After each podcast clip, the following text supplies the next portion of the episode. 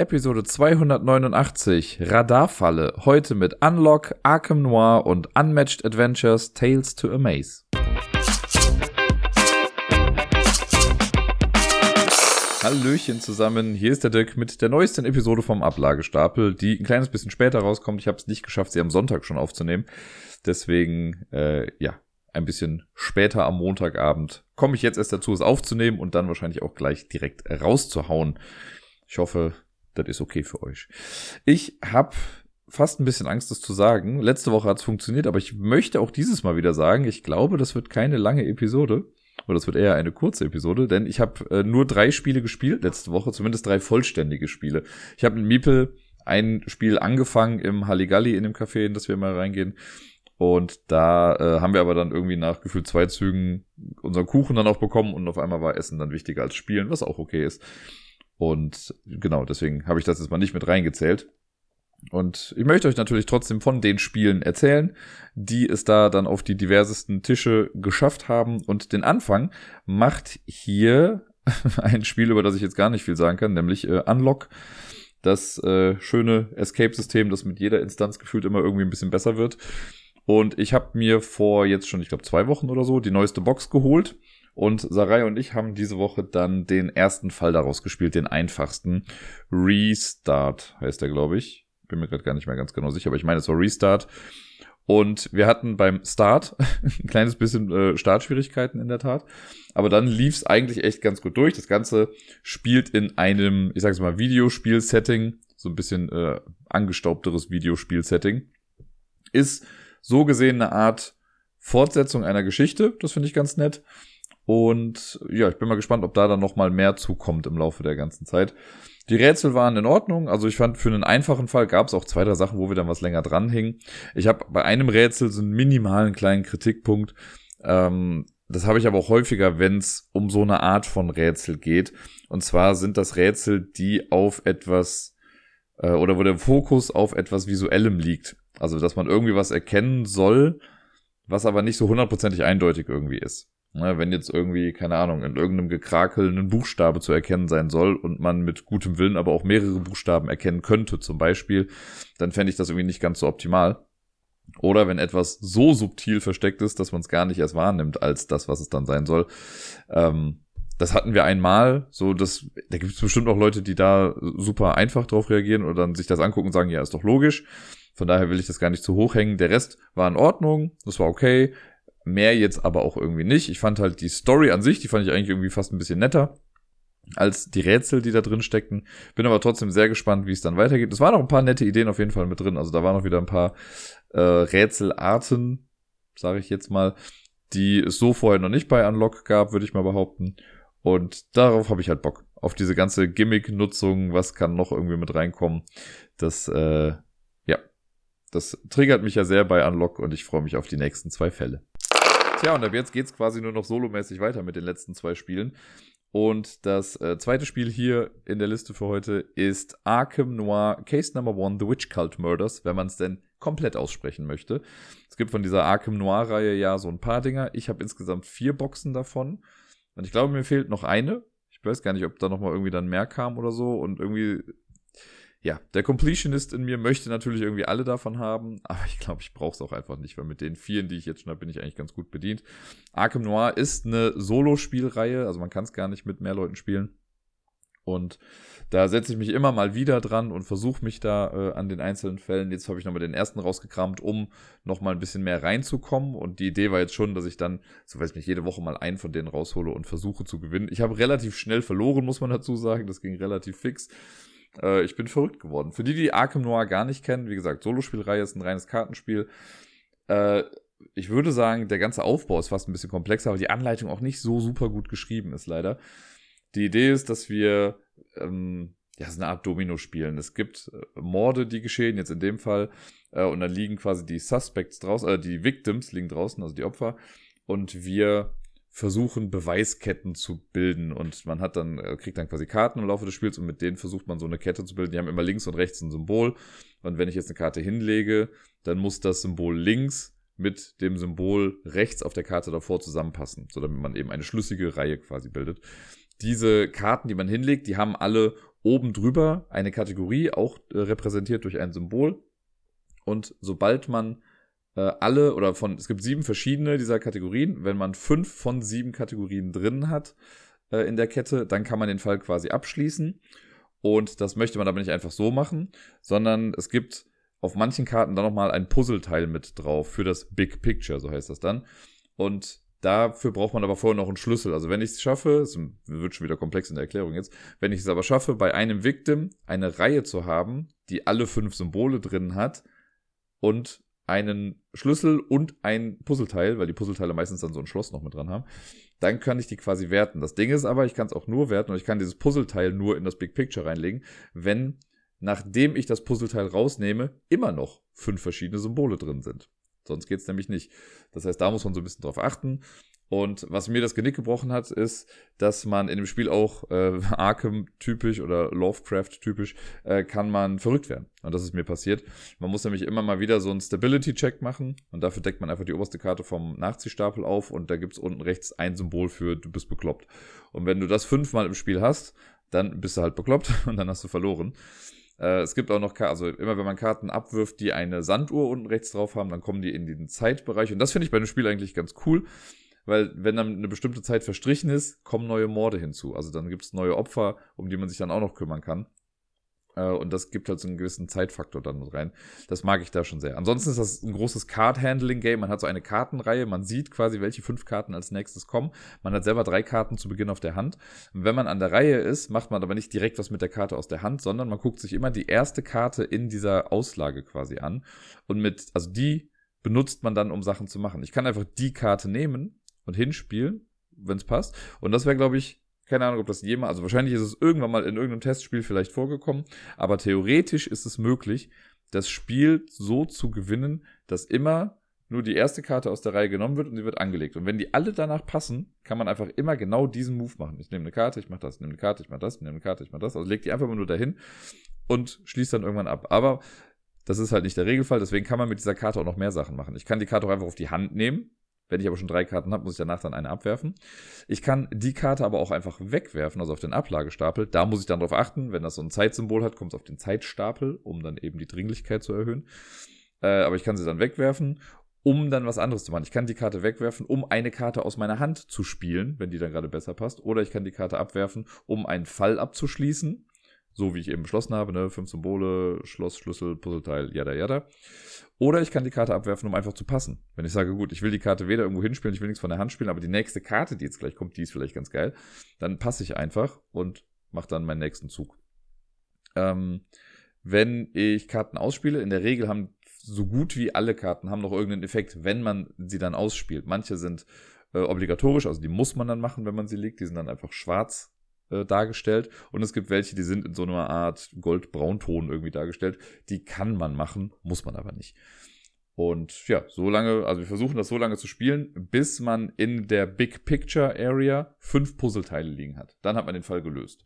Und man verliert, wenn man entweder bekloppt geworden ist oder wenn man, äh, wie was, ich glaube, wenn man ein Opfer ziehen muss, und keins mehr da ist. Dann ist die Geschichte quasi vorbei, dann sind einfach alle tot und man hat niemanden gerettet. Man ist also kein guter Privatdetektiv oder keine gute Privatdetektivin in dem Fall dann auch.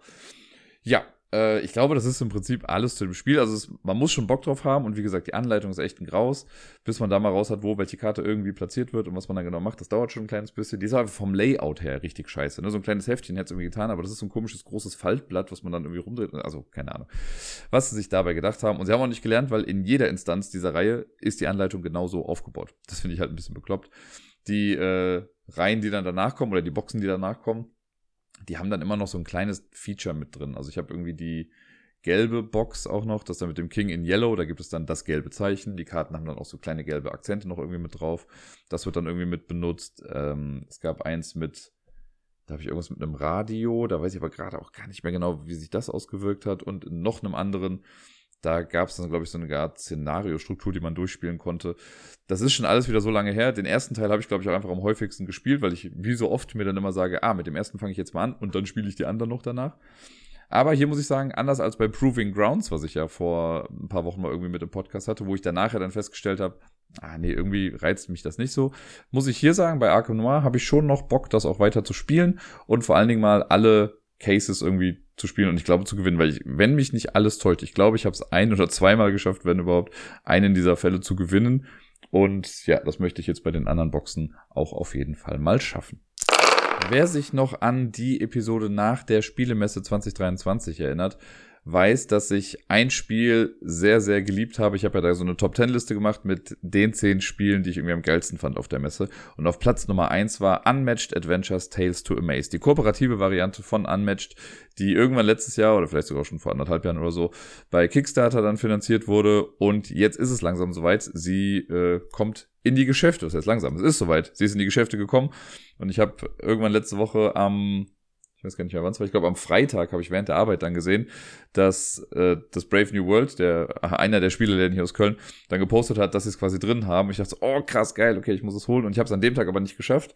Dann kam es schon direkt so ein bisschen FOMO auf von wegen Mist, was, wenn es irgendwie am Samstag nicht mehr da sein wird. Aber es war dann am Samstag da, ich bin hingefahren, habe es geholt und seitdem auch schon dreimal Solo gespielt ich bin ja ohnehin schon großer Fan von Unmatched gewesen. Ne? Für die, die es äh, gar nicht zuordnen können, gerade Unmatched, das ist diese Reihe, die im Deutschen bei äh, hier Hutter Trade rausgekommen ist oder darüber publiziert wird, im Original von Restoration Games. Das Ganze basiert eigentlich auf einem alten Star Wars Spiel, Star Wars Epic Duels oder so hieß das. Das haben sie dann quasi komplett neu gemacht und die Idee bei Unmatched ist, dass man sich äh, quasi einen Charakter aussucht und dieser Charakter ist komplett einzigartig, also hat eine eigene Zusammenstellung von einem Deck, jetzt nicht wie bei Keyforge einzigartig, sondern hat einfach ein Deck, was diesen Charakter repräsentiert, noch irgendwie so eine Art Sonderfähigkeit, die auch darauf zugemünzt ist. Und man kämpft halt gegen wen anders. Das heißt, wenn wir beide jetzt gegeneinander spielen, suche ich mir halt, keine Ahnung, Sindbad aus, weil damit gewinne ich. Und du suchst dir die, die Medusa aus. Die, die Medusa. Die Medusa. Ein Artikel reicht für die Dame. Äh, und dann spielen die halt gegeneinander und man versucht einfach den anderen so lange zu malträtieren, bis er dann verloren hat. Also man läuft auf einem Board rum, spielt Karten aus, um gegeneinander zu kämpfen. Es gibt äh, Kämpfende, die sind quasi nur nah, im Nahkampf gut oder die können nur den Nahkampf machen. Es gibt welche, die haben auch den Fernkampf drauf, die können aber auch im Nahkampf kämpfen. Und ja, da versucht man eben seine Fähigkeiten bestmöglich auszuspielen und ja, zu gewinnen. Also quasi ein komplettes Spiel, wo man sich gegenseitig auf die Fresse haut. Und das Ganze wurde jetzt in ein kooperatives Spiel umgewandelt. Und das finde ich so gut. Und alleine schon, das ist so einer dieser größten Pluspunkte ever, wie ich finde. Die haben jetzt nicht einfach gesagt, okay, das ist unmatched kooperativ und es gibt nur diese eine Box und das habt ihr dann davon. Nein, man kann alle Charaktere, die man sonst für Unmatched hat, kann man auch in diesem kooperativen Ding jetzt benutzen. Das heißt, ich habe ja selber gar nicht viel von Unmatched, das sich irgendwann mal noch ändern sollte auf jeden Fall. Ich habe die Basisbox hier und jetzt eben das Tales to Amaze, die äh, kooperative Variante. Aber ich könnte jetzt die Charaktere aus dem Basisding nehmen. Ich könnte jetzt, wie eben gesagt, hier Sindbad nehmen und könnte mit Sindbad das kooperative Ding spielen. Oder mit der Medusa oder mit König Artus oder mit der vierten Person, die mir gerade nicht mehr einfällt, die auch in der Basisbox drin war. Oder, keine Ahnung, dann später mit Sherlock Holmes oder den Dinosauriern aus Jurassic Park. Das finde ich einfach so geil. Und äh, andersrum, in Tales to Amaze, in der Box, die ich jetzt neu gekauft habe, sind vier Charaktere drin, die man halt auch, also wenn man sich Unmatched Adventures kauft, hat man vier Charaktere, mit denen man das spielen kann. Die Charaktere kann man aber auch einfach im normalen Unmatched benutzen. Die sagen auch sogar, man kann auch einfach auf den Plänen spielen, die in der kooperativen Variante drin sind, mit minimalsten Anpassungen und kann dann äh, quasi da das ganz normale Unmatched spielen. Also ich finde es richtig gut. Das ist an sich schon so eine gute, ausgeklügelte Idee und so ein cooles Paket, was man da bekommt. Und wir haben auf der Messe, haben wir das gespielt, das waren äh, Deni Bödi und ich, wir haben es, glaube ich, direkt am ersten Tag irgendwie gespielt. Und wahrscheinlich hätte ich da schon mitgenommen. Es war dann relativ schnell ausverkauft. Die hatten nur eine geringe Stückzahl irgendwie dabei bei Yellow und dann bin ich gar nicht dazu gekommen, das zu äh, mir zu holen. War es bei Yellow? Ich glaube, es war bei Yellow. Ähm, genau, deswegen musste ich dann warten, bis es irgendwie in den Laden kommt. Das ist jetzt auch die englische Edition, die ich hier habe. Ich habe von dem anderen Unmatched eigentlich den deutschen Teil, was ich eigentlich nie so gerne mag, wenn das gemischt wird, aber hier ist es mir jetzt egal. Und ja, lange Rede, kurzer Sinn. Ich habe es dann jetzt hier und habe es dreimal schon solo gespielt. Die Idee hier ist, dass wir gegen einen Villain kämpfen, so eine Art Mastermind ist das. das hat, man hat einen Hauptgegner und den versucht man quasi kaputt zu machen. Der hat so viel Leben wie die Anzahl der Mitspielenden mal 10. Also wenn man alleine spielt, hat er 10. Und ähm, dann hat der Villain noch so viele Minions, wie, oder Henchmen, ich glaube, sind Minions in dem Fall, äh, wie Personen am Spiel teilnehmen. Also wenn man alleine spielt, spielt man gegen einen Mastermind oder gegen einen Villain mit 10 Health, also 10 Gesundheit und einem Minion. Und man muss den Minion nicht besiegen, sondern man muss nur den Mastermind besiegen. Ich sag mal Mastermind, aber ne, den, den Hauptgegner, den muss man besiegen, um dann das Spiel zu gewinnen. Und das wird ganz nett gemacht. Und was ich ganz cool finde, das ist ein kleines bisschen fällt das weg im Solo-Spiel. Aber sobald man mit mehreren Leuten spielt und ich überlege auch, ob ich nicht mal simuliere, das mit mehr Leuten irgendwie zu spielen, also halt einfach, dass ich zwei Charaktere irgendwie mache. Man kann es komplett solo spielen, gar keine Frage. Ich muss aber sagen, von den drei Spielen, die ich bisher gemacht habe, habe ich eins hart verloren und zwei super simpel gewonnen. Und ich weiß nicht, ob das mit dem Villain dann zusammenhängt, weil ich habe, es gibt zwei Villains in diesem Set mit dabei. Es gibt den Mothman, den Mottenmann und äh, einen Martian Invader, den, den Außerirdischen, der quasi mit so einem UFO dann rumfliegt. Und diesen Martian Invader, den habe ich zweimal so locker besiegt. Das war wirklich no sweat, gar keine Challenge. Wohingegen der Mothman mich halt sowas von krass fertig gemacht hat. Ähm, und in den Regeln wird es aber eigentlich andersrum dargestellt. Da wird gesagt, ja, für euer erstes Spiel nehmt man den Mothman, der ist einfacher und der Martian Invader, der ist ein bisschen komplexer. Finde ich gar nicht so, aber vielleicht ist das ein bisschen Personal Taste, wer weiß. Ähm, man baut also den Plan auf, ne, ich habe jetzt mal, ich nehme jetzt mal den Mothman, man baut seine Seite auf, der hat auch eine feste Map, auf der er spielt. Es gibt insgesamt, ich glaube, entweder sind sechs oder acht Minions, aus denen man dann auswählen kann. Das heißt, man sucht den einen äh, Mitspieler quasi noch aus für den Bösen. Den stellt man dann hin, dann sucht man sich selbst seinen Charakter aus, nimmt dann das Deck davon, die Health Dial, also die Anzeige für die Gesundheit äh, und die Miniaturen. Die Miniaturen sind auch hier wieder top-notch, die sind richtig gut. Ich liebe die Miniatur von dem Martian Invader. Miniatur ist schon fast wieder zu viel gesagt, aber das sieht richtig geil aus, wie so ein UFO, das fliegt mit so einem äh, Tractor-Beam irgendwie richtig gut. Aber auch die äh, Spielfiguren, mit denen wir selber dann spielen, sind einfach ach, ein Traum. Dann sucht man sich einen Startplatz aus, und dann wird äh, das Initiative-Deck vorbereitet. Und das ist neu, das gab es zwar nicht bei Unmatched. Bei Unmatched spielt man ja sonst einfach der Reihe nach oder halt im, also immer abwechselnd. Hier kann sich die Reihenfolge immer ein bisschen ändern. Und zwar gibt's für den Villain gibt's quasi eine Initiative-Karte, es gibt für den Minion eine Initiative-Karte und für jede Person, die mitspielt, gibt's auch nochmal eine Initiative-Karte. Jetzt, wenn ich alleine spiele, gäbe es quasi also drei.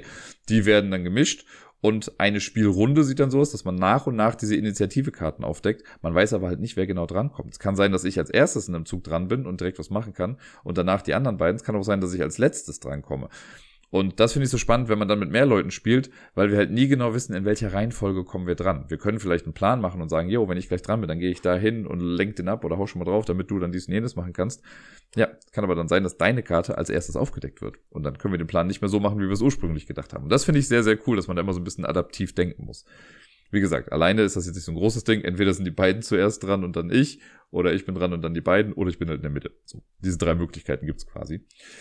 Wobei es gibt auch Minions, die dieses Initiative-Deck ein bisschen manipulieren, die dann noch weitere Karten mit hineinfügen. Was sehr nervig sein kann, wenn du irgendwie denkst, okay, ich habe ja eigentlich nur zwei Dudes, gegen die ich irgendwie kämpfen muss und dann ist der eine aber dreimal in Folge dran. Das ist dann schon ein bisschen anstrengend.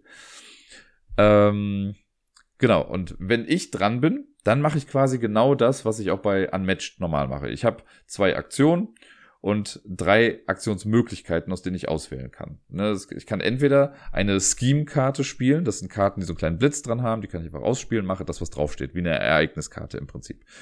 Ich kann äh, ein Manöver machen. Manöver hat zwei Effekte in diesem Spiel. Manöver heißt zum einen, ich ziehe eine Karte nach, weil sonst ziehe ich nicht einfach irgendwie Karten nach. Das heißt, mit Manöver, ich ziehe eine Karte nach, das ist äh, mandatory, also das muss man machen. Und dann gibt's noch die Option auf Bewegung. Dann darf man seine Figur oder seine Figurin, wenn man noch einen Sidekick hat, dann darf man die bewegen. Und das dritte ist, ich kann angreifen. Wenn ich äh, in meiner Fighting Range bin, also wenn ich nah, im Nahkampf gut bin, dann muss ich direkt daneben stehen. Wenn ich im Fernkampf gut bin oder den beherrsche, dann muss ich in der gleichen Zone stehen. Das Board ist in Zonen aufgeteilt. Relativ, also bestes Line-of-Sight-Ding, was man einfach machen kann.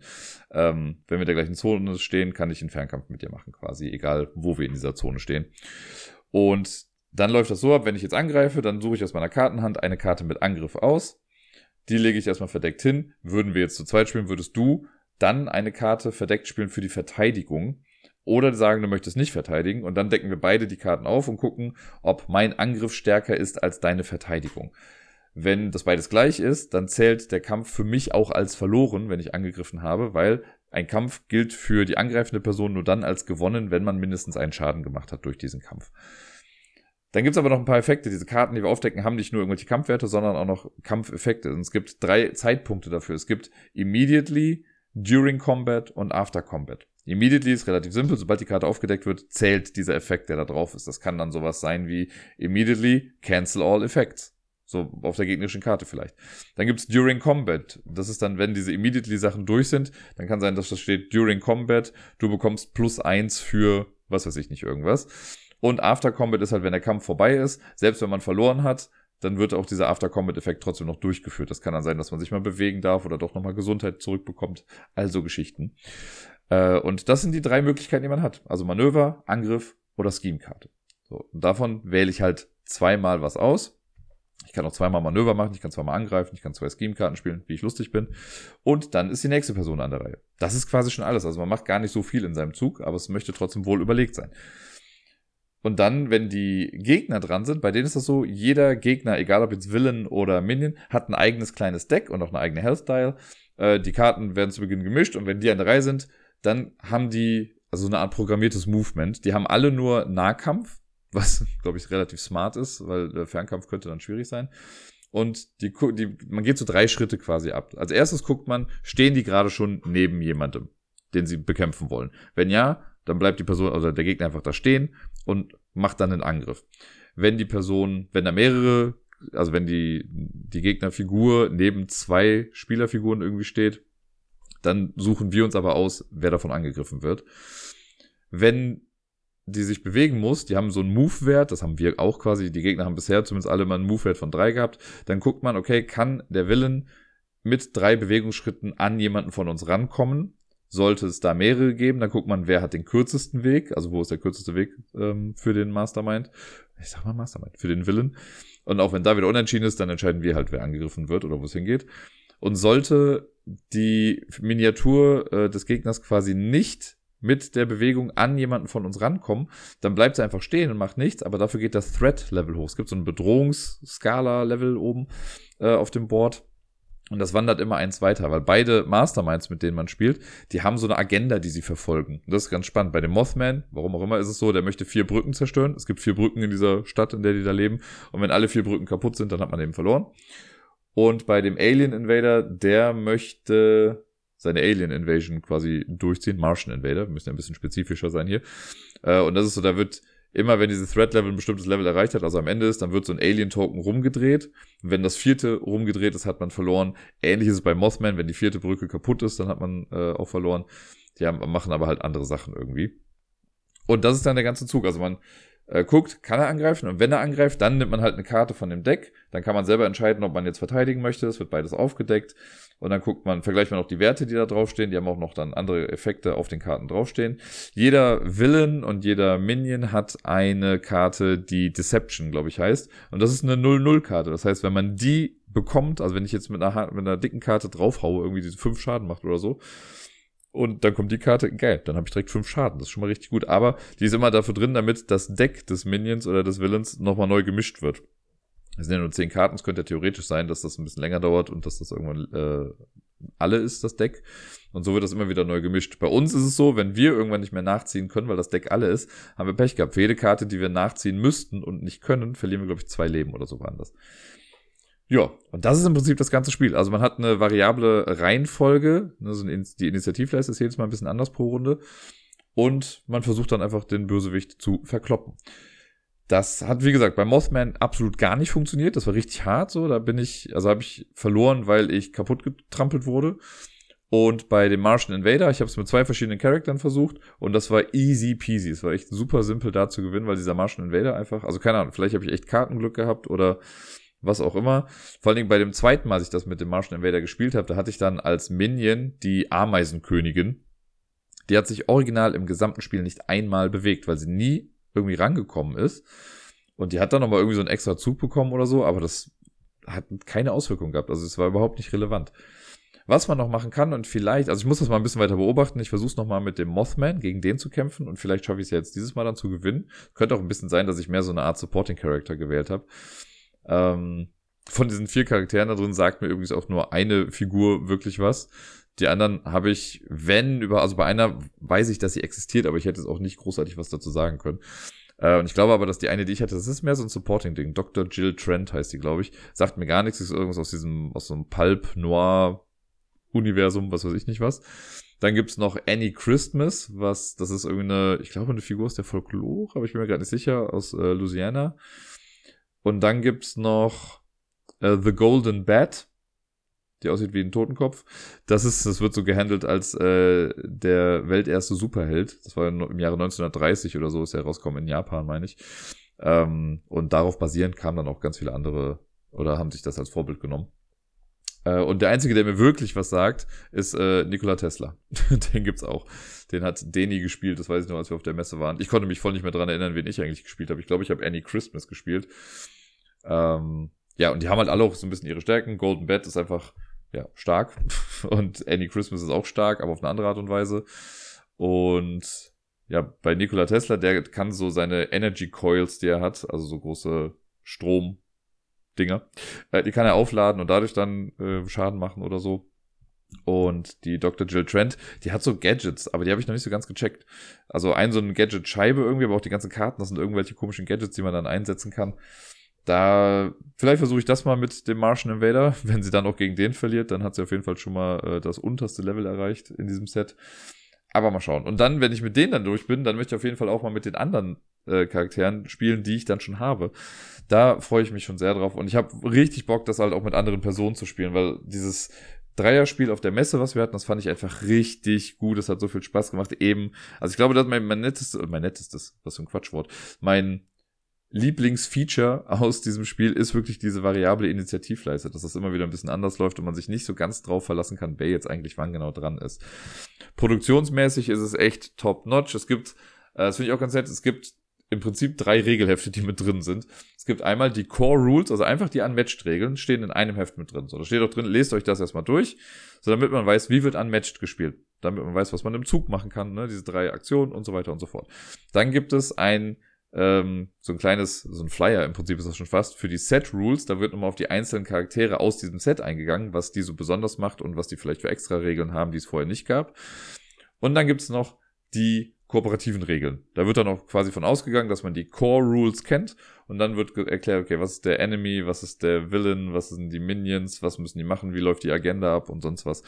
Also sehr cool gemacht. Ne? Vor allem, ich mag das vor allem mit diesen Core Rules, dass die extra nochmal separat sind. Ansonsten ist äh, wirklich an der Qualität dieses Spiels einfach nichts auszusetzen. Es ist ein richtig cooles Ding. Ich finde es richtig gut, wie sie das kooperativ umgesetzt haben, dass man jetzt äh, ja einfach so mal spielen kann.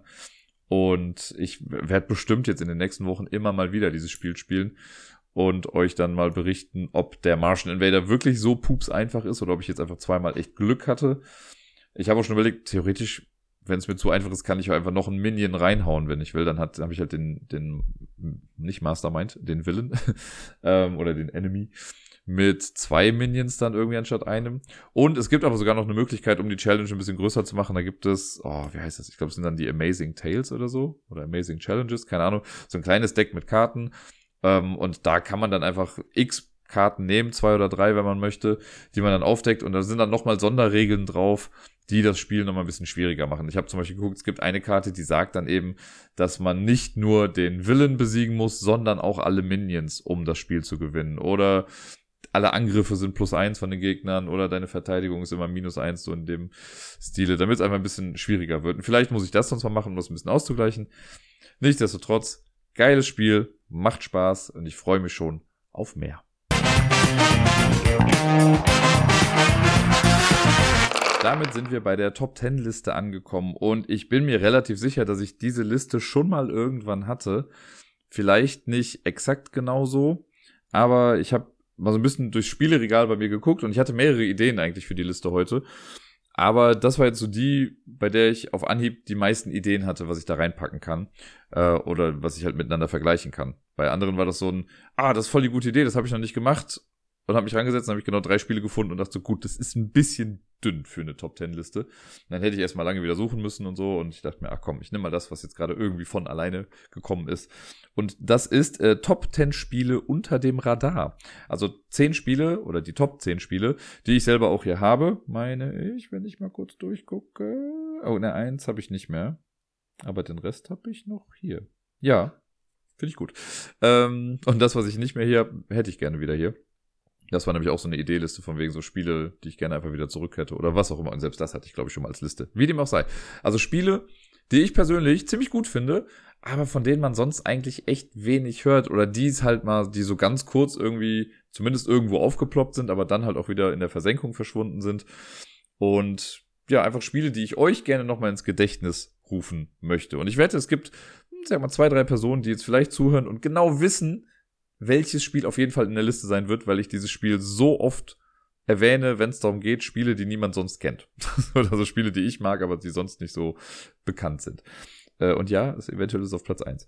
Aber ich fange mal äh, von hinten an. Und auf Platz Nummer 10 habe ich Pairs. Pairs nicht wie die Birnen, sondern wie die Paare, also P-A-I-R-S. Und Pairs ist ein, also es gibt es in ganz vielen Varianten, es gibt ganz viele Pairs-Decks. Das Deck für Pairs ist so ein, wie heißt das, so ein Ladder Climbing Deck. Ähm, das hat auch ein ganz, also ein Pyramid-Deck. Ich weiß nicht mehr genau, wie das heißt, aber es ist, man hat eine 1, 2, 2er, 3, 3er, 4, 4er, 5, 5er und so weiter bis 12, 12er. Das ist das Deck quasi davon. Und da gibt's ganz viele verschiedene Varianten von. Das gibt's einfach mit Früchten drauf oder mit Tieren oder was weiß ich. Ich habe so eine Art Fantasy-Deck, weil die Version, die ich habe, ist eigentlich Deadfall, was nochmal ein ganz anderes Spiel ist. Aber man kann mit dem Deadfall-Deck auch einfach Pairs spielen. Das ist von den gleichen Machern quasi. Von daher geschenkt. Äh, und Pairs ist so ein, ja, super simples Pub-Game im Prinzip. Man kann mit dem Deck halt super viele Spiele spielen, aber das Ursprungsspiel Pairs ist super simpel, aber ich finde es cool, weil man kann es mit bis zu sechs Leuten, glaube ich, spielen. Ganz einfach im Pub machen. Man muss wirklich nicht viel wissen, auch wenn ich jetzt gerade noch struggle, mir die Regeln nochmal ins Gedächtnis zu rufen. Aber im Prinzip ist es so, wenn's, äh, wenn man anfängt, bekommt jeder eine Karte vor sich hingelegt und wir wissen, ne, wir erinnern uns, es gibt eine 1 und 12 Zwölfer und also jede Zahl so oft, wie die Zahl halt eben ist. Und dann beginnt die Person mit der geringsten Zahl, also mit der kleinsten Zahl. Und wenn man an der Reihe ist, dann deckt man entweder noch eine Karte zu seinen Karten auf oder man passt. Und es ist so, wenn man das, also es gibt da auch zwei Varianten von. Es gibt das normale Pairs und das Continuous Pairs, was ich cooler finde. Und äh, es ist dann so, wenn ich eine Karte aufdecke und ich habe die Karte noch nicht vor mir liegen, dann ist alles gut. Ne? Also wenn, angenommen, ich habe jetzt eine 5 vor mir liegen, ich decke eine Karte auf, ist eine 7, geil, die nächste Person ist dran. So, dann decken die auch alle Karten auf, dann bin ich wieder dran. Ich decke eine Karte auf, habe vielleicht eine 12 dann aufgedeckt. Cool, wird aber vielleicht ein bisschen gefährlicher, weil es gibt ja mehr Zwölfer. So, dann geht's wieder bis zu mir rum. So, und dann kann ich, wenn ich dann dran bin, kann ich auch sagen, gut, ich möchte keine Karte aufdecken. Denn wenn ich eine Karte aufdecke und ich treffe eine Karte, die ich schon habe, und das ist jetzt der Part, wo ich mir nicht hundertprozentig sicher bin, ich meine, dann bekomme ich meine höchste Karte als Negativpunkte oder die Karte, die ich getroffen habe, als doppeltes Ding. Das weiß ich gerade nicht ganz genau. Kann auch sein, dass es die ist, die man getroffen hat. Wäre irgendwie auch thematisch sinnvoll, in Anführungszeichen thematisch. Äh, auf jeden Fall kriege ich dann diesen Wert als Negativpunkte irgendwie. Und dann kommen alle meine Karten, die ich habe, auf den Ablagestapel. Alle anderen sind erst einmal dran. Wenn ich dann als nächstes dran bin, muss ich einfach eine Karte ziehen, weil man braucht mindestens eine Karte, um passen zu können. Wenn ich dran bin, kann ich halt wie gesagt auch passen. Und wenn ich passe, das ist dann spannend, dann darf ich mir von allen Karten, die jetzt gerade auf dem Tisch liegen, also auch von denen meiner Mitspielenden, kann ich mir eine Karte aussuchen, die ich als Negativpunkte nehme. Ich werde Minuspunkte bekommen, aber ich kann mir aussuchen, wie viele oder wie wenige. Das heißt, wenn du die Eins da liegen hast, werde ich mir safe deine Eins nehmen, weil das halt viel besser ist. Und dann kommen auch meine ganzen Karten wieder raus und ich fange wieder von vorne an. Und das Ganze macht man so lange, bis eine Person eine gewisse Anzahl an Minuspunkten erreicht hat. Ich glaube, das ist einfach 60 durch die Anzahl der Mitspielenden. Also wenn man zu viert spielt, dann, muss kurz rechnen, dann, äh, sobald jemand oder ich glaube, mehr als 15 Minuspunkte dann hat. Also ich glaube, 15 ist ja noch okay, aber mehr als 15, dann hätte man verloren. Wenn man zu 6 spielt, sind es nur 10 Punkte. Das heißt, mit einer 12 hat man schon instant verloren. Ich weiß gar nicht, ob es zu 6 geht. Vielleicht geht es auch eigentlich nur zu 5. Ist ja auch egal. Aber das ist das ganze Spiel. Jetzt habe ich äh, super lange über dieses eine Spiel gesprochen. Ich wollte gar nicht so detailliert darüber sprechen. Aber ich mag es ganz gerne, weil es halt einfach so ein schönes, ja, Pub-Game ist. Kannst du mit in die Kneipe nehmen, kannst einfach mal eben spielen. Ganz einfach. Auf Platz Nummer 9 habe ich Rexon. Das habe ich auch immer mal wieder so. Das ist ein kooperatives Spiel, spielt im Dead of Winter, Winter der Toten-Universum, ist ein bisschen quasi die Vorgeschichte davon. Wir versuchen, den Zombie-Outbreak so ein bisschen einzudämmen. Man hat so eine Bevölkerungsgruppe, das wird abstrakt durch Karten dargestellt, die einfach in einem Raster liegen. Man kann dann so Karten aufdecken und hat Special Fähigkeiten mit jedem Charakter, den man irgendwie spielt. Aber wenn ich diese Special-Fähigkeiten benutze, trigger ich dadurch auch böse Sachen für den nächsten Zug schon wieder. Und man versucht einfach alle Infizierten quasi da rauszubekommen. Ist bockschwer, ich habe es zwei, drei Mal irgendwie geschafft und wenn auch immer nur auf dem Tutorial-Modus. Aber ich finde es super gut. Es hat auch den äh, gleichen Art-Style, also alles mit Grafiken von äh, Fernanda Suarez, die ich ja sehr mag für ihren Stil. Und äh, das ist eins der Spiele, was ich noch nie im Multiplayer gespielt habe, aber ich finde es einfach sehr, sehr cool. Dann habe ich auf der 8, das mag eine Odd Choice sein, weil ich glaube, das kennen mit Sicherheit einige Leute. Es hat auch ein deutsches Release bekommen. Ich habe die Kickstarter-Version gehabt und ich habe gefühlt drei Monate lang über nichts anderes in diesem Podcast gesprochen, nämlich Tainted Grail. Ich habe nur das Gefühl, dass Tainted Grail kurz halt mal da war. Also auch vor allen Dingen dann, als es nochmal den Pegasus-Release bekommen hat. Aber ich habe dann irgendwie nicht viel davon gehört. Und ich glaube, das ist einfach bei vielen ja wirklich so ein bisschen untergegangen oder die haben sich nur gedacht, ach ja, hier Miniaturenspiel, was weiß ich nicht, was habe ich keinen Bock drauf. Und ich selber, also ich kann es ja so ein bisschen verstehen, weil ich selber habe ja auch diese Reise durchgemacht mit, okay, ich finde es geil, also ich habe es ja gebackt bei Kickstarter damals. Und dann hatte ich es auf dem Tisch und ich habe ja echt drei Anläufe gebraucht, bis ich irgendwie mal ein bisschen weitergekommen bin. Und erst dann fand ich es ja gut. Also gerade den Anfang finde ich echt mühsam und schwierig. Aber wenn man dann mal in der Geschichte drin ist, ist es einfach richtig geil. Und ich sage es auch immer wieder, ich möchte so gerne einfach mal die Kampagne weiterspielen. Vielleicht nehme ich mir das mal für die nächsten Ferien dann vor, also jetzt halt in der Zeit zwischen den Jahren. Ähm, vielleicht kriege ich das dann hin, dass ich da einfach mal diese Kampagne durchballern kann. Aber ja, ich, also die, eine der anderen beiden. Es gibt ja die Hauptkampagne, die habe ich ja schon durch. Und dann gibt es ja eine, die irgendwie 400 Jahre davor und eine, die 600 Jahre danach spielt. Und eine von den beiden möchte ich auf jeden Fall machen. Oder vielleicht alles mal in chronologischer Reihenfolge durchspielen. Wer weiß. Aber ich habe auf jeden Fall richtig Bock. Das ist mit einer der geilsten Story-Erfahrungen und auch Gameplay-Erfahrungen dann im Endeffekt, die ich äh, jemals so hatte. Fand ich auf jeden Fall echt klasse. Auf Platz Nummer 7, das ist das einzige Spiel, das ich nicht mehr habe, obwohl ich es eine Zeit lang echt gut intensiv mit mehreren Leuten gespielt habe. Äh, ich hatte da eine feste Gruppe dann für, und zwar war das Tragedy Looper. Das äh, ist, glaube ich, bei Z-Man Games dann irgendwie rausgekommen. Er hatte da noch mal eine Erweiterung mit, boah, wie ist das, Midnight Circle oder so, die habe ich selber schon gar nicht mehr gespielt. Und Tragedy Looper kann so ein bisschen beschrieben werden als storybasiertes Mastermind. Es geht darum, eine Person ist das Mastermind und versucht Charaktere in einer Stadt so zu manipulieren, dass schlimme Dinge passieren. Und die anderen sind Zeitreisenden, die versuchen, das Ganze zu verhindern. Das heißt, die erste Runde im Spiel läuft quasi so ab, dass man einfach loslegt, man spielt ein bisschen. Und es ist immer so, dass die äh, Spielenden spielen quasi Karten aus und bewegen dadurch was. Ich selber aber halt auch. Und ich bin, glaube ich, immer als erstes dran als Mastermind. Also ich habe immer den Mastermind gespielt in dem Ding. Und dann bewegt man Charaktere. Es gibt vier Orte, man bewegt den einen dahin, den nächsten dahin, den nächsten dahin. Und dann kann es was sein, dass ich dann irgendwie sage, also ne, alle machen die Bewegung und dann sage ich am Ende, ah, die Frau ist tot. Und dann sage ich, hä, was zur Hölle? Und entweder geht's dann noch weiter oder ich kann auch sagen, ja, die ist tot und ihr habt verloren. Aber dann ist nicht richtig vorbei, sondern dann wird die Zeit zurückgesetzt. Man geht quasi ein Loop weiter fängt wieder von vorne an. Ihr habt jetzt ein bisschen mehr Informationen zu der ganzen Geschichte. Wisst jetzt, okay, vielleicht sollte diese Frau nicht ins Krankenhaus gehen, denn da ist sie das nächste, letzte Mal gestorben. Kann aber auch sein, dass sie einfach nur mit einer bestimmten Person im Raum ist. Es gibt dann so den Serial Killer. Wenn der alleine mit einer Person ist, tötet er die. Und vielleicht muss genau das verhindert werden. Dann gibt es halt die eine, die, also wenn die überlebt, dann äh, hat, hat man quasi gewonnen. Und das müssen die Leute aber selber rausbekommen. Also die Mitspielenden, die halt nicht Mastermind sind, müssen versuchen rauszubekommen, okay, was hat dazu geführt, dass wir verloren haben. Und es gibt so, das sind quasi so Skripts, die man dann auswählt und dann weiß der Mastermind auch genau, was er tun muss und die anderen haben aber diese Skripts quasi auch, müssen sich aber aus allen quasi dann immer gucken, okay, das kann nicht das sein, weil die war nicht im Krankenhaus, es kann nicht die Person sein, weil die war nicht alleine mit dem. Das ist super, also fast schon super komplex, würde ich sagen. Wenn man dann erstmal drin ist, ist es richtig gut so. Und dann hat man auch echt was dran zu knabbern. Ich finde es aus Mastermind-Sicht war es immer richtig spannend zu sehen, weil ich höre ja, was die anderen sagen. Die haben dann auch irgendwann so meistens in den letzten zwei Phasen des Spiels haben die einfach nicht mehr miteinander gesprochen und versucht nur noch durch Augenkontakte irgendwie so ein bisschen was äh, zu kommunizieren. Damit es für mich nicht so einfach war, das irgendwie zu intercepten, was die dann machen. Aber ja, Tragedy Looper sehr geil. Man muss mit dem Artstyle ein bisschen zurechtkommen. Und ich meine, irgendwann hat mir mal jemand gesagt, dass es davon auch so ein Remake oder so geben soll. Aber da bin ich äh, ehrlich gesagt gerade nicht so informiert und weiß nicht, ob dem so ist. Aber ansonsten habe ich auch, also vielleicht hole ich es mir einfach nochmal irgendwann und spiele es dann nochmal. Auf Platz Nummer 6 ist ein äh, ja, kleines Science-Fiction-Game. Und ich meine, wenn, da habe ich ein bisschen emotionalen äh, Attachment-Wert noch mit verbunden. Denn das ist, glaube ich, das erste Spiel, das ich im Brave New World gekauft habe.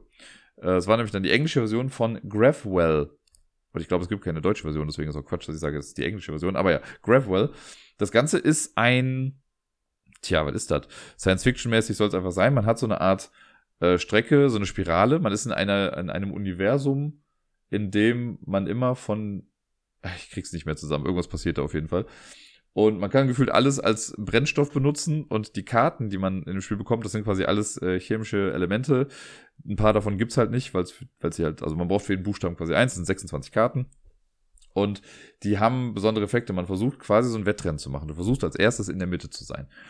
Und wenn du, also jeder sucht sich eine Karte aus, man deckt die dann auf und dann geht das in alphabetischer Reihenfolge, werden die Karten dann ausgeführt. Und die Standardkarte ist eine Zahl und du wirst zu dem Objekt gezogen, das am nächsten an dir dran ist, aber auch nur als Startimpuls. Das heißt, wenn vor dir jetzt jemand ist, drei Felder weit und du hast eine 5 gespielt, bleibst du nicht einfach bei der 3 dann hängen, sondern du wirst quasi dahin gezogen und gehst dann fünf Schritte, also gehst du so ein bisschen da drüber. Und dann gibt's aber auch die, dass du zurückgezogen wirst zum, äh, also du gehst zurück oder stößt dich ab von dem Objekt, das am nächsten an dir dran ist. Oder es gibt die Pull-Karte, da ziehst du alles, was um dich rum ist, quasi an dich ran. Und das kann so lustige Situationen dann irgendwie geben, dass du dann ähm, denkst, ah, guck mal, vor mir ist so ein Dude, den, der ist irgendwie ein Feld nur vor mir. Das heißt, wenn ich jetzt eine hohe äh, Standardkarte spiele, dann kann ich mich an dem vorbei katapultieren. Oder man denkt sich, ah, mein Gegenüber macht genau das, der wird bestimmt gleich jemand überholen, dann stoße ich mich doch ab von dem irgendwie. Und dann macht er das aber nicht und auf einmal ist jemand anders dann schon vor dir und du stößt dich ab und gehst wieder zurück. Es ist, also man muss es irgendwie sehen auf dem Board, um es genau zu verstehen, aber ich finde es richtig spannend, weil das so super skurrile Momente manchmal, dass du denkst, das ist genau der Plan, damit werde ich gewinnen und auf einmal bist du wieder am Anfang im schwarzen Loch oder so.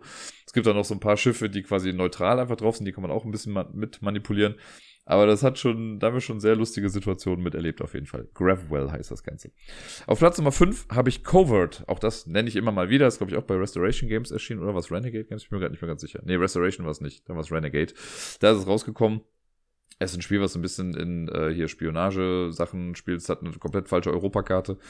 Äh, aber ich mag es ganz gerne. Es hat so ein Dice-Placement-Mechanismus mit drin. Man würfelt am Anfang und diese Würfel muss man dann eben platzieren mit einem Mechanismus. Und dann kommt danach aber nochmal so eine kleine andere Phase, wo man einen Code knacken kann. Und danach führt man dann die Sachen aus, die man mit den Würfeln gemacht hat. Und ich finde, das Setting an sich kommt einfach ganz gut durch damit. Das ist, ich finde es sehr interessant, weil man hat so kleine Miepel, Spionage-Miepel, die man durch diese Europakarte bewegt.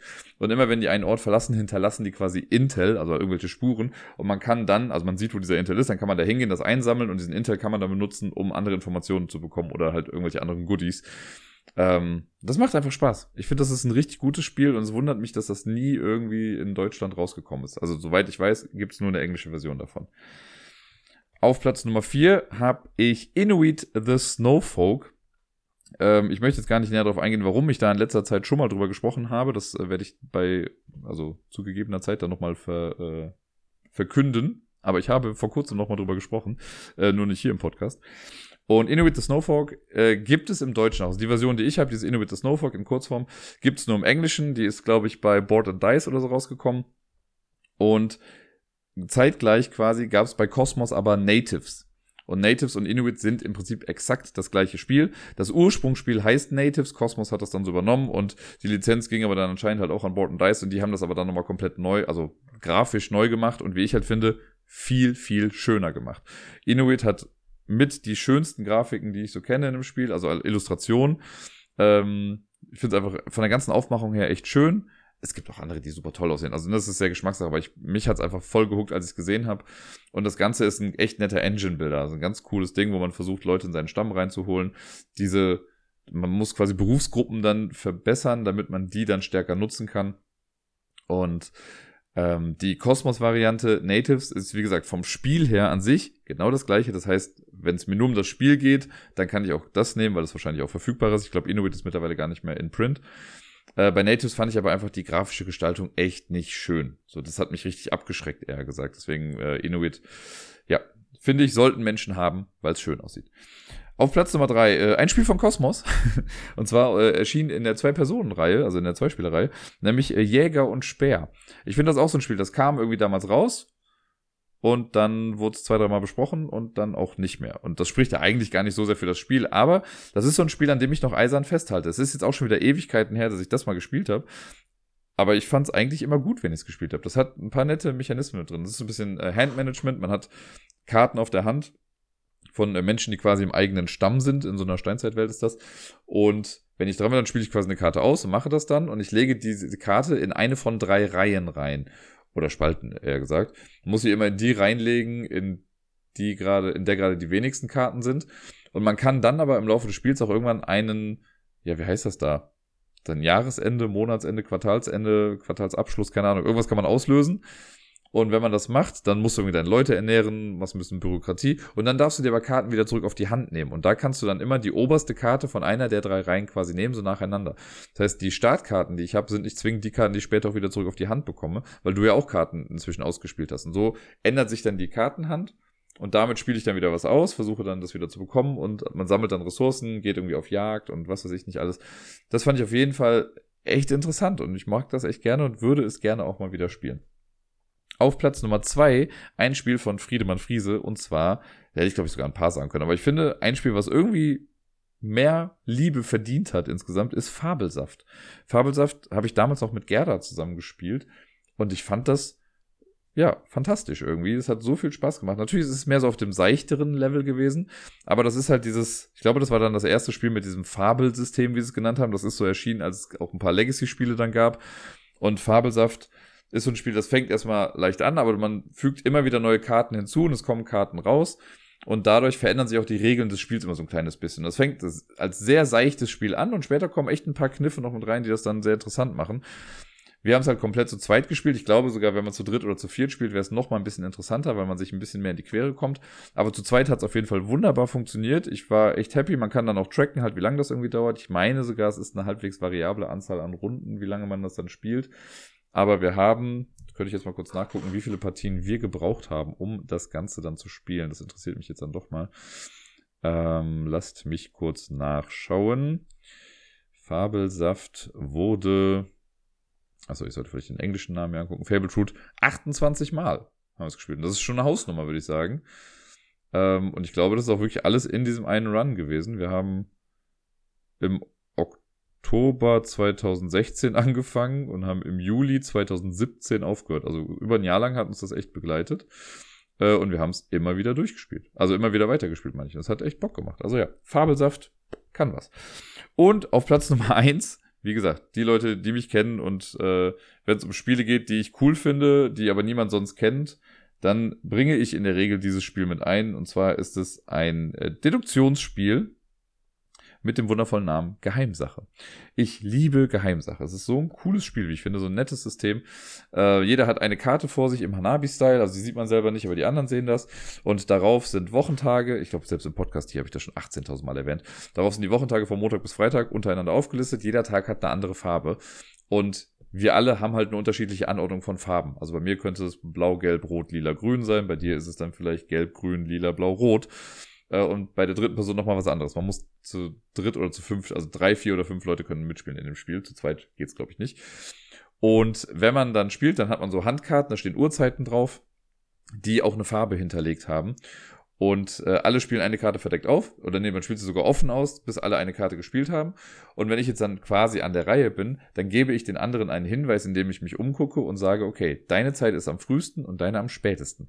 Und das ergibt sich eben mit dem Wochenplan, den die vor sich stehen haben und selber nicht sehen, und der Uhrzeit. Wenn du jetzt also quasi Montag rot hast auf deiner Übersichtskarte, also auf deiner Wochenplankarte, und du spielst eine rote Zeit aus, zum Beispiel mit 17 Uhr, dann heißt das für dich Montag 17 Uhr. Jetzt kann ein anderer auch rot gespielt haben, bei ihm ist aber der Mittwoch rot und er hat vielleicht 18 Uhr stehen.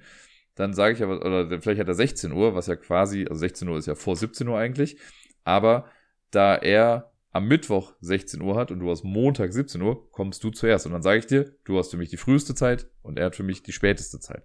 Und das machen alle einmal reihum, zu sagen, was ist die früheste und was ist die späteste Zeit. Und daraus ergibt sich dann ja was. Ne? Wenn ich jetzt irgendwie schon sehe, ah, okay, guck mal, ich habe eine Zeit gespielt, meine Zeit ist vor allen anderen.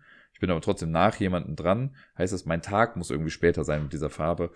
Und dann ist es im Prinzip ein Wettrennen. Dann guckt man einfach, wer hat äh, zuerst seine, seinen Plan raus. Wenn man das weiß, nimmt man sich so eine Bestätigungskarte aus der Mitte, die legt man dann auch auf seine Notizen drauf. Man spielt dann noch bis zum Ende mit. Ähm, wenn alle quasi sagen, sie haben die Lösung, dann deckt man quasi auf und guckt, wer denn jetzt recht hat. Und man darf dann nichts mehr verändern. Wenn man dann eben verloren hat, hat man eben verloren. Aber ja, ich mag das. Es ist ein bisschen fehleranfällig, das muss man dazu sagen. Man muss sicher sein, dass alle das Spiel richtig verstanden haben. Weil sonst könnten halt Fehlinformationen irgendwie in Umlauf geraten. Das wäre dann natürlich doof. So ein bisschen wie wenn jemand bei Cryptid einen Fehler machen würde. Aber ich finde, das ist so ein nettes, kleines, cooles Deduktionsspiel und ach, ich würde mir einfach wünschen, also zum einen, dass es vielleicht nochmal irgendwie eine coolere Aufmachung bekommt, weil es sieht einfach wirklich sehr dröge aus oder irgendwie eine Art von Remake bekommt.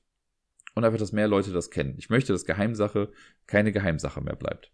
Und das waren auf jeden Fall meine, äh, für jetzt zumindest Top 10 Spiele unter dem Radar. Was, wie sieht's bei euch aus? Habt ihr irgendwelche Spiele, bei denen ihr sagt, die finde ich geil, aber irgendwie kennt sie niemand? Oder, keine Ahnung, habt ihr die Spiele, die ich hier genannt habe, schon mal gespielt und wisst, warum sie unter dem Radar geblieben sind und nie rausgekommen sind? Würde mich beides interessieren.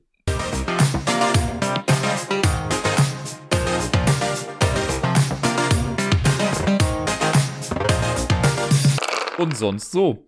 Letzte Woche sind ein paar Dinge gewesen, aber wahrscheinlich kann ich sie irgendwie trotzdem schnell zusammenfassen. Ich habe am Montag äh, nach langer Zeit mal wieder das Quiz gemacht. Also, was ist nach langer Zeit, aber ich hatte zwei Wochen Pause dazwischen, sonst habe ich immer nur eine Woche Pause dazwischen. Und, oder einen Montag Pause dazwischen, jetzt waren es zwei. Wir haben den Rhythmus quasi einmal getauscht. Und es hat auf jeden Fall Bock gemacht. Es war schön, ich musste so ein bisschen, äh, weil ich irgendwie nicht so viel Zeit in der Vorbereitung hatte. Äh, das war nämlich das Wochenende, wo ich Miepel quasi die ganze Zeit da hatte. Und ich habe das Quiz dann irgendwann vorbereitet, als sie eine Folge Paw Patrol geguckt hat. Und genau, deswegen war es ein bisschen recycelt und so, aber ich habe echt ein altes Quiz genommen, deswegen war das, glaube ich, bei vielen gar nicht mehr so im Gedächtnis. Und selbst Teams, die schon was länger da waren, hatten dann Sachen falsch, die sie eigentlich sonst hätten dann wahrscheinlich gewusst hätten. Äh, war, die Stimmung war echt ganz nett. Ich liebe es ja einfach beim Quiz zu sein. Ich kann es ja nicht anders sagen, auch wenn ich irgendwie anfangs keinen Bock habe. Ich gehe oft hin und denke mir so, boah, nee, ich will nicht. Aber wenn ich dann da bin, dann ist es doch ganz nett. Und irgendwie die Interaktion mit all den Leuten da macht mir ja doch dann auch schon immer wieder Spaß. Und jetzt ist ja gerade Montag, gerade läuft das Quiz, da bin ich jetzt obviously nicht. Aber nächste Woche bin ich da und dann mache ich auch das Weihnachtsquiz am 18.12. Das ist quasi das Quiz vor Weihnachten. Da wird es dann wieder sehr weihnachtlich zugehen. Mal gucken, ob ich es dieses Jahr wieder schaffe, ein Quiz zu erstellen, das komplett Weihnachten basiert ist. Das habe ich letztes Jahr auf jeden Fall hinbekommen. Dieses Jahr nehme ich vielleicht noch Hanukkah mit rein. Mal gucken. Ähm, aber da freue ich mich auf jeden Fall schon drauf. Würde aber auch bedeuten, dass das nächste Quiz nicht zu viel von mir äh, erwarten kann, weil ich meine ganze Energie in dieses Weihnachtsquiz stecken werde. Aber trotzdem, ja, sehr, sehr cool. Und mittlerweile ist der Jackpot auch wieder echt hoch. Ich glaube, der ist jetzt bei, oh, was war er, 500 Euro oder so oder 475. Ich glaube, heute ist er bei 500 Euro. Wird auf jeden Fall immer spannender, das Geld da zu gewinnen. Ja, dann war ich, äh, ich habe ja eben erzählt, dass ich mit Sarai Unlock gespielt hatte. Das habe ich äh, quasi bei ihr gemacht. Ich habe sie nämlich am Dienstag relativ spontan dann besucht. Also wir haben es vorher schon abgemacht und so, aber ich bin dann einfach nach der Arbeit äh, abends bin ich dann halt hingefahren, habe sie dann äh, in der Abendschule abgeholt und dann, äh, ja, haben wir den Abend noch so zusammen verbracht. Am nächsten Morgen hatten wir noch ein bisschen Zeit, da haben wir dann das Unlock gespielt. War auf jeden Fall sehr schön. Ne? Bei so Fernbeziehungen muss man irgendwie gucken, wo man sich dann mal auch so zwischendurch mal treffen kann. Und das war mir sehr wichtig irgendwie. Und ähm, ja, da war die Rückfahrt leider nicht ganz so gut für uns beide. Also sie innerhalb der Ortschaft dort, da war es schon schwierig und ich musste ja auch zurück nach Köln. Das hat auch voll die Verspätung. Es bleibt halt da irgendwie nicht immer so ganz aus. Was für mich ist aber kein großes Hindernis ist. Also es heißt jetzt nicht, dass ich es dann nicht mehr machen wollen würde, nur weil ich jetzt zu spät war oder so. Ähm, man muss vielleicht aber noch mehr Puffer mit einplanen. Aber ich konnte die Zeit dann insofern ganz gut nutzen während der Zugfahrt. Äh, ich habe nämlich, ich habe ja glaube ich letzte Woche erzählt von Devil's Plan, dass ich das ja so gut fand. Und ich habe dann während der Zugfahrt, auf der Hinfahrt habe ich glaube ich anderthalb Folgen geguckt und auf der Rückfahrt dann nochmal die letzten anderthalb Folgen. Und fand es einfach richtig gut. Also Devil's Plan hat richtig viel Bock gemacht. Und äh, ja, jetzt will ich irgendwie eine zweite Staffel haben. Ich will, dass es weitergeht. Ich will, dass es in Deutschland kommt. Ich will in Deutschland mitmachen. Ich find's geil. Das ist richtig, richtig gut. Und es hat mir direkt Ideen gegeben für Spiele, die ich irgendwann mal bei Lampalooza benutzen kann. Äh, dafür dann direkt einmal kurz der Programmhinweis. Jetzt am Freitag, am 1.12. ist Lampalooza-Zeit. Um 20 Uhr treffen wir uns bei äh, twitch.tv slash Ablagestapel und der Sebi wird dann durch den Abend führen. Der hat nämlich ja die letzte Ausgabe gewonnen von Lampalooza. Und Bayer, Wookie und meiner einer, wir werden uns dann diesen Spielen stellen und ja, wer das dann gewinnt, darf beim nächsten Mal dann wieder moderieren und sich Spiele ausdenken. Also schaltet gerne ein. 1.12. Twitch TV slash Ablagestapel. Da findet dann Lampalooza statt. Ich freue mich sehr, wenn ihr zahlreich erscheint. Joa, ansonsten äh, war Karaoke-Time die Woche. Ich habe am Mittwoch und am Sonntag Karaoke moderiert jeweils. Das war beide Male okay. Also Mittwoch war es echt gut nett, wenn ich mich richtig erinnere. Und Sonntag war jetzt in Ordnung, war auch ganz okay. Ich war am Samstag das erste Mal seit sehr langer Zeit mal wieder privat im Jamesons und war da bei der Karaoke. Und äh, wie immer wollte ich nur ganz kurz bleiben. Ich war, glaube ich, um fünf zu Hause. Keine Ahnung, es war auf jeden Fall länger. Und äh, es war auch ein bisschen witzig, weil, also, es ist äh, eventuell ein bisschen Alkohol geflossen. Aber jetzt gar nicht so viel, dass ich sagen würde, boah, ich war voll weg oder so, oder musste mich übergeben oder was weiß ich nicht was. Das auf gar keinen Fall. Aber ich habe dann am nächsten Tag, als ich dann ankam, meinten dann die Mitarbeitenden da so, ja, und du hast ja gestern noch mit dem und dem äh, dies, dieses Lied gesungen. Und ich so, hä, nee, haben wir nicht. Doch, haben wir. Aber ich habe jegliche Erinnerung daran aus meinem Gedächtnis gestrichen. Ich mich da, also ich weiß noch, dass ich mit der Person, mit der ich dann gesungen habe, noch darüber gesprochen habe, dass wir das singen werden. Und ich weiß auch noch, was danach passiert ist. Aber ob der Qualität, Pff, keine Ahnung. Ich weiß nicht, was auf der Bühne passiert ist. Ähm, ja, das hat mich dann ein bisschen äh, sprachlos gemacht. Am nächsten Tag auf jeden Fall. Aber es war lustig, irgendwie mal hinzugehen, wobei ich auch sagen muss, es war stellenweise echt so voll, dass ich dann auch schon wieder dachte, boah, nee, ich weiß nicht, ob ich das jetzt so oft brauche. Äh, aber trotzdem, war es ein netter Abend. Und ansonsten, genau, ich war am Samstag, musste ich arbeiten. Ähm, und zwar nicht dem Jamesons oder so, sondern äh, in der Schule. Wir hatten nämlich Tag der offenen Tür. Das steht ja gerade bei vielen Schulen gerade irgendwie so an, weil die ja natürlich äh, neue potenzielle SchülerInnen anwerben wollen oder eher gesagt die Elternschaft anwerben wollen, damit die ihre Kinder dann da anmelden. So auch bei uns. Und das war für mich diesmal ein bisschen spannend, weil Gerda parallel auch eine Veranstaltung hatte und dann haben wir halt gesagt, gut, dann nehme ich Miepel einfach mit und die äh, ja war dann mit in der Schule und ich hatte ihr dann was zum Spielen auch eingepackt und so und ich muss sagen, das war echt eine schöne Erfahrung, weil Miepel ein bisschen Glück hatte, muss man sagen. Denn eine meiner Schülerinnen von dieser Schule, die hatte dann, die war irgendwie für zwei Schichten eingeteilt. Eine relativ früh und dann hatte sie halt eine Stunde Pause irgendwie. Und in dieser Stunde kam sie von sich aus dann zu mir und hat dann gefragt, ob sie mit Miepel dann einfach ein bisschen spielen soll irgendwie. Die kannten sich noch gar nicht so, aber wir haben immer so einen kleinen Running Gag äh, mit dieser Schülerin, weil sie auch rote Haare hat und irgendwie die Kinder haben uns halt immer gefragt, ob wir verwandt sind oder so. Und irgendwann haben wir gesagt, wisst ihr was? Ja, ist meine Tochter. So. und äh, dann kam sie halt auch an und dann, was, ach, keine Ahnung, hat das das Ganze ja noch mehr aufgeheizt, dass Leute dann meinten so, ach, das sind deine beiden Töchter? Ja, ganz genau. Naja, und die hat sich dann aber echt süß um die Kleine gekümmert dann und die haben irgendwie draußen Ball gespielt und äh, drin dann noch zusammen gemalt und das war echt äh, sehr zuckersüß. Ich muss ihr da auf jeden Fall noch irgendwie auch eine kleine, ein kleines Dankeschön quasi für geben, dass sie das gemacht hat. Und dann musste sie aber irgendwann wieder zu ihrer Schicht gehen dann habe ich mich mit Miepel so parallel ein bisschen befasst. Ich musste halt dann immer Fragen von Eltern beantworten, die halt dann was über die Übermittagsbetreuung wissen wollten bei uns. Äh, da bin ich ja die Leitung. Und äh, das habe ich dann quasi immer so parallel gemacht und irgendwann kam dann aber auch Gerda und hat sich dann mit Miepel quasi noch beschäftigt. Die ist dann noch bis zum Schluss geblieben. Miepel mag das ja auch immer ganz gerne, wenn wir beide dann irgendwie da sind. Äh, deswegen sind sie dann irgendwie nicht aufgesprungen und gegangen, sondern dann haben wir einfach da zusammen ein bisschen noch äh, gepuzzelt mit Miepel. Das fand sie echt ganz nett. Und danach bin ich dann nämlich mit ihr noch in den Spieleladen gegangen und habe äh, Unmatched Adventures Tales to Amaze geholt. Ja, das war aber irgendwie ganz nett. Also war eine coole Erfahrung in der Schule mit Miepel da zusammen. Also ein bisschen kennt sie sich da schon aus. Sie war schon zwei, drei Mal irgendwie mit. Konnte sich an ein paar Sachen auch erinnern. Äh, sie hat irgendwie auch Kakao geschenkt bekommen und ein bisschen Schokolade. Also sie war einfach sehr happy, da würde ich mal behaupten. Ja, genau. Und das war alles in allem so meine Woche und mein Wochenende, würde ich sagen. Und mehr kann ich, glaube ich, nicht mehr vermelden. Deswegen wünsche ich euch allen einfach jetzt eine schöne Woche bleibt gesund, spielt viel und bis dann.